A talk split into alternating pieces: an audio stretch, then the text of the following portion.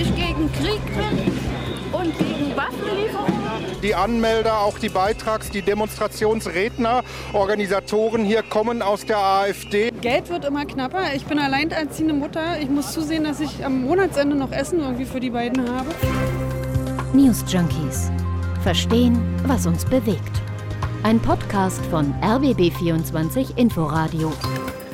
Und am Tag nach dem 3. Oktober, dem Tag der deutschen Einheit, melden sich hier heute an Christine Schenten und Martin Spiller. Hallo zusammen. Genau, gestern war für die meisten von uns ja frei, war auch ganz schön mit langem Wochenende und so. Mhm. Und gleichzeitig wurde ja an ganz vielen Orten in Deutschland, zum Beispiel in Erfurt, der Tag der deutschen Einheit gefeiert. Ja, mit Bands, mit ganz viel Tamtam, -Tam, mit Volksfest. Äh, mhm. aber so richtig aufgefallen ist das eigentlich nicht. Was dafür für viel mehr Aufmerksamkeit gesorgt hat. Gestern wurde demonstriert. Zehntausende Menschen sind auf die Straße gegangen und das vor allem in Ostdeutschland. Genau, knapp 10.000 waren zum Beispiel gestern in Brandenburg unterwegs, allein 2000 davon in Cottbus. Nochmal 1500 waren in Frankfurt oder unterwegs und auch in Sachsen-Anhalt, in Sachsen, in Mecklenburg-Vorpommern gab es Proteste, genau wie in Berlin. Ja, wer da gestern auf die Straße gegangen ist, wer die Proteste organisiert hat, was das Ganze mit dem 3. Oktober überhaupt zu tun hat, das wollen wir uns heute mal genauer ansehen. Wir schlängeln uns hier ja schon seit Wochen um eine sich anbahnende neue Protestwelle, Stichwort heißer Herbst die ist auch schon teilweise da. Also der Krieg gegen die Ukraine, aber vor allem ja die gestiegenen Energiepreise und die Inflation, das sorgt für viel Unmut und Sorgen in der Gesellschaft. Und zwar ja auf allen Seiten. Ja, rechts wie links. Beide Seiten hatten sich vor knapp einem Monat den Montag als ihren Demonstrationstag ausgesucht. Es hat damals für Diskussionen gesorgt. Erstens ist der Montag untrennbar mit den Montagsdemos 89 gegen das DDR-Regime verbunden. Ja, und zweitens ist der Montag seit 2014 seit Pegida der Tag, an dem Rechte und Rechtsextreme auf die Straße gehen. Ja, dass die Linke sich nun auch diesen Tag ausgesucht hat, das hält äh, zum Beispiel der Protestforscher Alexander Leistner in einem Interview mit der Taz für ein Problem. Er sagt, die Linke tue sich hier keinen Gefallen. Der Tag sei mittlerweile einfach von rechten Akteuren besetzt. Mm, das hat man auch gestern gesehen. Es gab eher links verortete Demos, etwa in Berlin. Aber die rechten Demos in Brandenburg, in Sachsen, die waren deutlich größer, haben viel mehr Aufmerksamkeit auf sich gezogen. Unsere Kolleginnen und Kollegen von RBB24 waren auf verschiedenen Demos unterwegs, haben mit Leuten gesprochen. Hier bei der Demo in Berlin, zu der größtenteils linke Gruppierungen aufgerufen hatten, unter dem Motto Heizung, Brot und Frieden. Am schlimmsten ist es, glaube ich, äh, im persönlichen Leben einfach, wie man sich Sachen nicht mehr leisten kann, wie die äh, Aussichten auch immer schlechter werden. Äh, die Reallöhne steigen seit Jahren nicht und wir können uns unser Leben nicht mehr leisten. Meine größte Sorge, die ich habe, ist, dass nach diesem Winter die AfD nicht mehr bei den jetzigen Prozenten steht, sondern deutlich höher, weil sie in ihrer Zuspitzung den Leuten angebliche Sicherheit gibt. Wir sind auf der Straße, um die Straße nicht den Rechten zu überlassen. Ja, auch bei den von links organisierten Demos ähm, war neben dem Thema Inflation ein ganz wichtiges Thema eben, dass man auch gegen Waffenlieferungen an die Ukraine auf die Straße geht, zumindest bei der Demo in Berlin Mitte, die wir jetzt gehört haben. Ähm, das ist auch etwas, was wir bei den von rechts organisierten Demos finden, wie zum Beispiel hier in Frankfurt oder. Weil ich gegen Krieg bin und gegen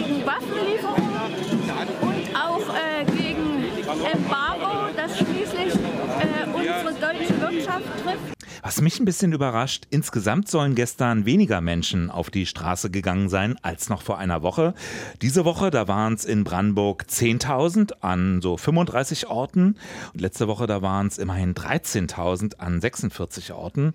Olaf Sundermeier, der für RBB24 Recherche viel über die Demonstrationen in Ostdeutschland berichtet hat, der sagt, es könnte damit zu tun haben, dass die Regierung in den letzten Tagen weitere Entlastungsmaßnahmen angekündigt hat. Also momentan würde ich sagen, ist es so eine Art abwartende Situation. Keiner weiß noch nicht so richtig oder viele wissen nicht so richtig, wie sie mit der Situation umgehen können, hoffen auf staatliche Hilfe, hoffen darauf, dass was von diesen Entlastungspaketen bei ihnen ankommt und bis dahin versuchen einfach die Pro Profi-Protestierer diese Demonstration voranzutreiben. Das ist in Brandenburg. Die AfD sind einzelne kleine Initiativen und die werden auch in der kommenden Woche wieder demonstrieren. Na, jetzt könnte man ja auch sagen, denen, die die Demonstration organisieren, geht es vermutlich gar nicht darum, ob und wie die Regierung entlastet und dass jetzt alles besser wird, sondern es geht um Stimmungsmache, um politisches Kapital und das zeigt der Blick auf die Liste der Organisatorinnen und Organisatoren. Beispiel Cottbus. Da war es unter anderem der rechtsextreme Verein Zukunft Heimat. Der Verfassungsschutz, der hatte ja festgestellt, dass dieser Verein unter dem Einfluss von Neonazis stünde und beobachtet ihn. Außerdem gäbe es enge Verbindungen zur AfD Brandenburg, die ebenfalls vom Verfassungsschutz beobachtet wird. Was man bei den Protesten in Cottbus nicht vergessen darf, diese Stadt steht unmittelbar vor einer Stichwahl und zwar zwischen den beiden Oberbürgermeisterkandidaten Tobias Schick von der SPD und Lars Schieske von der AfD. Schieske, der hat ebenfalls zu den Protesten, die ja auch von Zukunft Heimat organisiert wurden, in Cottbus aufgerufen. Ja, und wenn Schieske am kommenden Sonntag gewinnen sollte, dann wäre er der erste Oberbürgermeister in Deutschland, den die AfD stellt. Mhm. Medienberichte etwa vom Tagesspiegel, die sehen auch bei ihm enge Verbindungen zum rechtsextremen Verein Zukunft Heimat. Schauen wir mal ein bisschen äh, weiter nördlich wieder. In Frankfurt-Oder, da hat der Verein Frankfurter Freigeister aufgerufen zu Protesten. Die sind eigentlich dafür bekannt, gegen die Corona-Maßnahmen zu demonstrieren.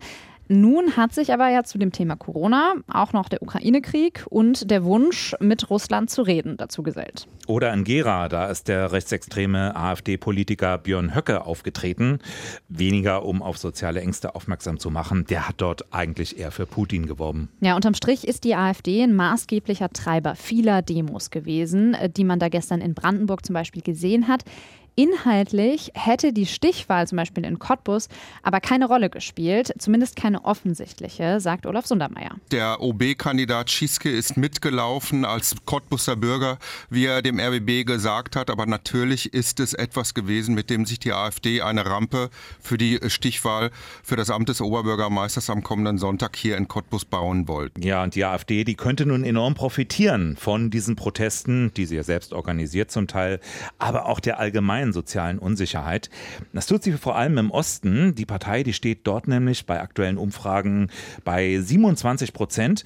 Und wäre nächsten Sonntag Bundestagswahl, dann würde die AfD wohl insgesamt 15 Prozent erreichen und damit fünf Prozentpunkte mehr als bei der Wahl im letzten Jahr. Das sagen Umfragen des Meinungsforschungsinstituts INSA und Infratest DIMAP sieht die AfD momentan bundesweit bei 14 Prozent. Ja, und damit ist eigentlich auch klar, dass die AfD und andere andere rechtsextreme Vereine diese Montagsdemos nun nutzen zur Stimmungsmache für politisches Kapital, haben wir gesagt.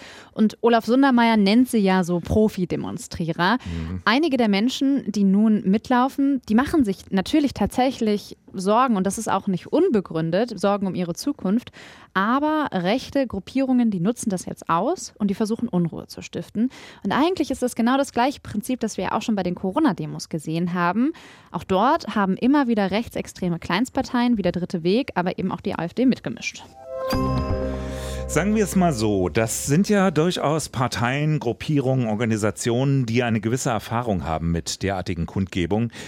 Eben noch Corona, jetzt schon die Energiekrise. Genau, und nun gibt es ja eben auch hier Sorgen, habe ich gerade gesagt, die sind sehr nachvollziehbar. Die Inflation, steigende Kosten, Gaspreise, ähm, das erzeugt fast zwangsläufig Existenzsorgen. Geld wird immer knapper. Ich bin alleinerziehende Mutter. Ich muss zusehen, dass ich am Monatsende noch Essen irgendwie für die beiden habe. Und mit der Politik, die aktuell einfach mal da ist, funktioniert es nicht mehr. Strompreise, Mieterhöhungen, Gaserhöhungen können wir alles nicht bezahlen. Ja, der Punkt ist nur der, die fordern ja jetzt keine konkreten Maßnahmen dagegen. Also man hört ja nicht so Sachen wie Gaspreisdeckel jetzt oder so. Konkrete Verbesserungen gerichtet an die Regierung, die spielen kaum eine Rolle. Es berichtet auch RBB-Reporter Olaf Sundermeier. Egal, wo man hinschaut in Brandenburg, es geht immer um die Russland-Sanktionen. Es wird die Öffnung von Nord Stream 2 äh, gefordert. All diese Dinge. Der Austritt aus der NATO ist ein großes Thema. Vor allen Dingen immer die Hinwendung äh, zu Russland. Man kritisiert die äh, Dämonisierung Russlands äh, durch die Bundesregierung, auch durch die Medien. Es geht nicht so sehr um die einzelne Betroffenheit, um die steigende steigenden Preise, um die Inflation äh, der Brandenburger. Und ich habe zum Beispiel mit dem äh, Frankfurter Oberbürgermeister René Wilke gestern Morgen noch gesprochen, der seinen Bürgern in der Stadt seit einer Woche äh, Beratungsangebote macht, wenn sie in soziale Schieflagen in dieser Krise geraten. Er sagt, diese Beratungsangebote werden bislang kaum nachgefragt. Also es klafft schon eine Schere zwischen der persönlichen Betroffenheit und dem Protestgeschehen auf der Straße in inhaltlicher Hinsicht. Um das mal einzuordnen, natürlich beim Thema Krieg, bei den Waffenlieferungen, ist es natürlich verständlich, dass sich viele Sorgen machen, dass wir uns alle vielleicht Sorgen machen, ob dieser Krieg vielleicht weiter eskaliert. Das mhm. weiß natürlich niemand. Und solche Stimmen der Unsicherheit gibt es natürlich auch bei den Demos. Wir können nicht uns hochschaukeln. Das wird ja immer mehr, immer mehr, immer mehr Waffen, immer mehr Waffen. Das kann, das kann nicht die Lösung sein, finde ich. Ja, nur guckt man sich jetzt auf den Plakaten um, dann klingt das alles ein bisschen anders. Da steht ja nicht keine Waffen für die Ukraine. Da wird gleich das Untergangsszenario bemüht. Wir frieren nicht für eure Politik. Sanktionen sind der Todesstoß für Deutschland. Ja, solche, solche Parolen kennt man auch aus dem Netz. Deutschland schafft sich ab und so weiter. Genau, genau. ganz beliebt. Oder Sprüche wie äh, Kriegstreiber habe Habeck verhaften, stoppt Krieg, Inflation, Corona-Wahn, Mediendiktatur, Widerstand, Propaganda stoppen, Politiker weg, souverän her. Es ist schon ein Unterschied. Kritik an der Regierung oder ob man jetzt gleich in Opposition geht zum gesamten System. Ja, und dieser angebliche Unrechtsstaat, das wird ja in einer Linie gesehen mit dem Regierungshandeln in der DDR. Mhm. Und dann ist natürlich bei vielen Leuten der Gedanke da, ja, das ist jetzt wie 1989. Wir haben ein Unrechtsregime und wir haben jetzt das Recht zum Widerstand. Ja, angeblich, genau. Und äh, wir haben schon erwähnt, der Begriff Montagsdemonstration, natürlich auch daran angelehnt, an die friedliche Revolution damals. Das kritisiert auch Maria Noke, Brandenburgs Landesbeauftragte zur Aufarbeitung der Folgen der kommunistischen Diktatur in der DDR. Das ist eine, eine Geschichtsaneignung, die eben so nicht stimmt. Wenn ich äh, heute höre, dass es heute schon wieder so wäre wie zu DDR-Zeiten, kann ich nur sagen, dann erinnert euch bitte daran, wie es in der DDR gewesen ist. Da gab es keine Rechtssicherheit. Heute kann jeder auf die Straße gehen und kann seine Meinung äußern. Und doch hat es eben einen Grund, warum wir diese Demos vor allem im Osten sehen. Denn gestern, soweit man das abschätzen kann, gab es jetzt im Westen keine vergleichbaren Demos. Dafür natürlich in Brandenburg zum Beispiel in gleich etlichen Städten. Es gab ja kürzlich den Bericht des Ostbeauftragten der Bundesregierung und das Ergebnis war, nur 39 Prozent sind mit der Demokratie zufrieden. Äh, deutlich weniger auch als vor zwei Jahren noch, trotz realer Verbesserungen bei Einkommen oder Arbeitsmarkt. Ja, und um auch nochmal auf Russland zurückzukommen, auch da gibt es ja Zahlen zu. Also in Westdeutschland, da waren im März 39 Prozent für die sofortige Einstellung der Gasimporte aus Russland. Im Osten nur 25 Prozent. Oder schwere Waffenlieferungen an die Ukraine, also Kampfpanzer und so. Das unterstützen 54 Prozent der Befragten im Westen aber nur 32 Prozent im Osten. Hm. Bisschen war es übrigens auch schon vor dem Krieg so, also von der Tendenz her. Hm. Es gab vor einem Jahr eine Forsa-Umfrage. 72 Prozent der Ostdeutschen, die sind für eine Annäherung an Russland, aber nur 54 Prozent der Westdeutschen. Warum ist das eigentlich so? Also warum diese scheinbare Russlandfreundlichkeit im Osten Deutschlands. Ist ja nicht so, dass die russischen, dass die sowjetischen Truppen früher in der DDR, dass die da geliebt wurden oder so. Man muss natürlich auch da sagen, es ist nicht so, dass Putins Angriff nicht auch in Ostdeutschland verurteilt wird. Auch mhm. in Ostdeutschland gibt es sehr viele Menschen, die das nicht gut finden, was da passiert. Und bei vielen ist es auch gar nicht so sehr die Liebe zu Putin, sondern einfach vielleicht so ein bisschen die Skepsis gegenüber dem, was aus dem Westen kommt. Das hat für einige damit zu tun, dass sie den Verlust der Heimat Anfang der 1990er Jahre erlebt haben mhm. und natürlich das ungute Gefühl, vom Westen damals über den Tisch gezogen worden zu sein. Neulich zum Beispiel hat Manuela Schwesig, also die Ministerpräsidentin von Mecklenburg-Vorpommern, die ist selbst im Osten aufgewachsen, mhm. erzählt, viele haben russische Menschen kennengelernt damals, über Brieffreundschaften etwa, über Schüleraustausch und Reisen. Und das prägt natürlich. Hm. Und was nicht geprägt hat, ist eben so etwas wie die transatlantische Partnerschaft. Wird im Westen immer beschworen, aber die wurde nach der Wende im Ostdeutschland kaum wahrgenommen gibt es eher so eine diffuse NATO-Skepsis. Und deswegen heißt es ja auch oft, was Putin macht, hm, ist schlecht. Aber der Westen, der hat doch selbst Dreck am Stecken. Genau, und der habe Putin mit der NATO-Osterweiterung so in die Ecke getrieben, jetzt könne er ja gar nicht mhm. anders. Das hört man manchmal. Was mich ja interessieren würde, inwieweit auch kulturelle Aspekte längst eine Rolle spielen. Das hat ja inzwischen auch Putin so als Rolle erkannt. Putin, der dem Westen die Stirn bietet, also all diesen urbanen, modernen Entwicklungen, eine bunte, offene Gesellschaft. Ja, er ist jemand, der nicht gendert, auch dagegen genau. hetzt. er ja. gendert nicht, er reitet mit nacktem Oberkörper auf dem Bären, beziehungsweise dem Pferd. Also wo war Männlichkeit je so toxisch wie gerade im Kreml? Kommt aber vielleicht bei Leuten mit ganz bestimmtem Weltbild auch wieder gut an. Also da verläuft dann die Grenze nicht zwischen den Staaten, sondern eher so zwischen verschiedenen gesellschaftlichen Vorstellungen. Ja, vielleicht gewinnt er damit einen kleinen Teil in unserer Gesellschaft, aber es ist ja auch nicht so, dass das unbedingt Putins Hauptanliegen ist. Das sagt er manchmal so, aber Natürlich gewinnt er vielleicht damit die, die Skepsis vor einer vermeintlichen Cancel Culture, Identitätspolitik haben. Das stört viele Leute.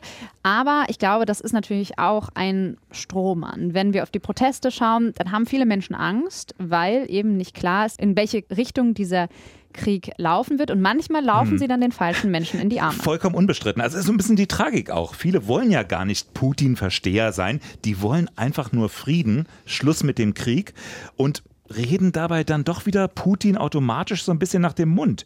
Liefert wieder Gas, wir liefern keine Waffen mehr, alles ist wieder so wie früher. Jetzt ist natürlich auch ein bisschen die Frage, arbeitet Putin nicht auch aktiv an dieser Stimmung mit? Seht so ein bisschen diesen Boden. Es mhm. gibt ja immer wieder Berichte, dass äh, Internetseiten großer deutscher Medien, dass die nachgebaut werden, ne? Bild mhm. oder Spiegel, um die dann verfälschen zu können im Netz. Ähm, ein ganzes Netzwerk, äh, unzählige Accounts und, und Seiten, die sollen auf Facebook aktiv sein.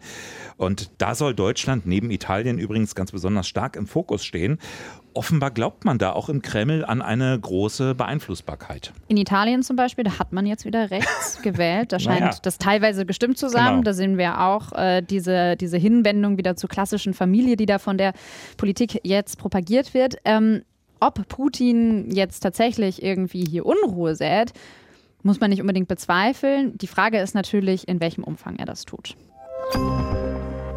Also, wie heiß wird der Herbst wirklich noch? Ein derartiger war ja angedroht worden. Also, wir sind uns wohl einig, wenn überhaupt, dann wird es im Osten heiß. Ja, und es wird auf jeden Fall auch spannend sein, welche Rolle eigentlich linke Proteste spielen werden. Ähm, das sind ja jetzt gerade eigentlich auch wirklich linkseigene Themen. Die soziale Frage, die Umverteilung. Was kostet das Ganze und wen kostet das vor allem? Wir haben auch in den letzten Wochen linke Proteste gesehen und auch Forderungen gesehen, wie den mhm. Gaspreisdeckel. Das Problem ist natürlich, die Linke, die ist in sich gespalten. Das macht es für sie natürlich schwer zu mobilisieren. Es gibt natürlich auch die, sagen wir mal, urbane Linke, die ist politisch aktiv, die geht gegen soziale Gerechtigkeit auf die Straße. In Leipzig, in Sachsen, da gab es gestern auch einige größere Gegendemos gegen die rechten Protestierenden. Allerdings waren die Rechten dann doch noch in der Überzahl die Proteste von rechts, die wird man jetzt auch noch mal wirklich genau beobachten müssen, denn wir haben das gesagt, da tun sich jetzt wieder Neonazis und die AfD mit vermeintlich normalen Bürgerinnen und Bürgern zusammen und das kann natürlich dann gefährlich werden. Ja, da kann die Regierung dann wumsen, wie sie will. Das war's für heute von uns. Äh, morgen mit einem neuen Thema. Wir wünschen euch noch einen schönen Abend. Genau, schönen Abend. Tschüss. Tschüss.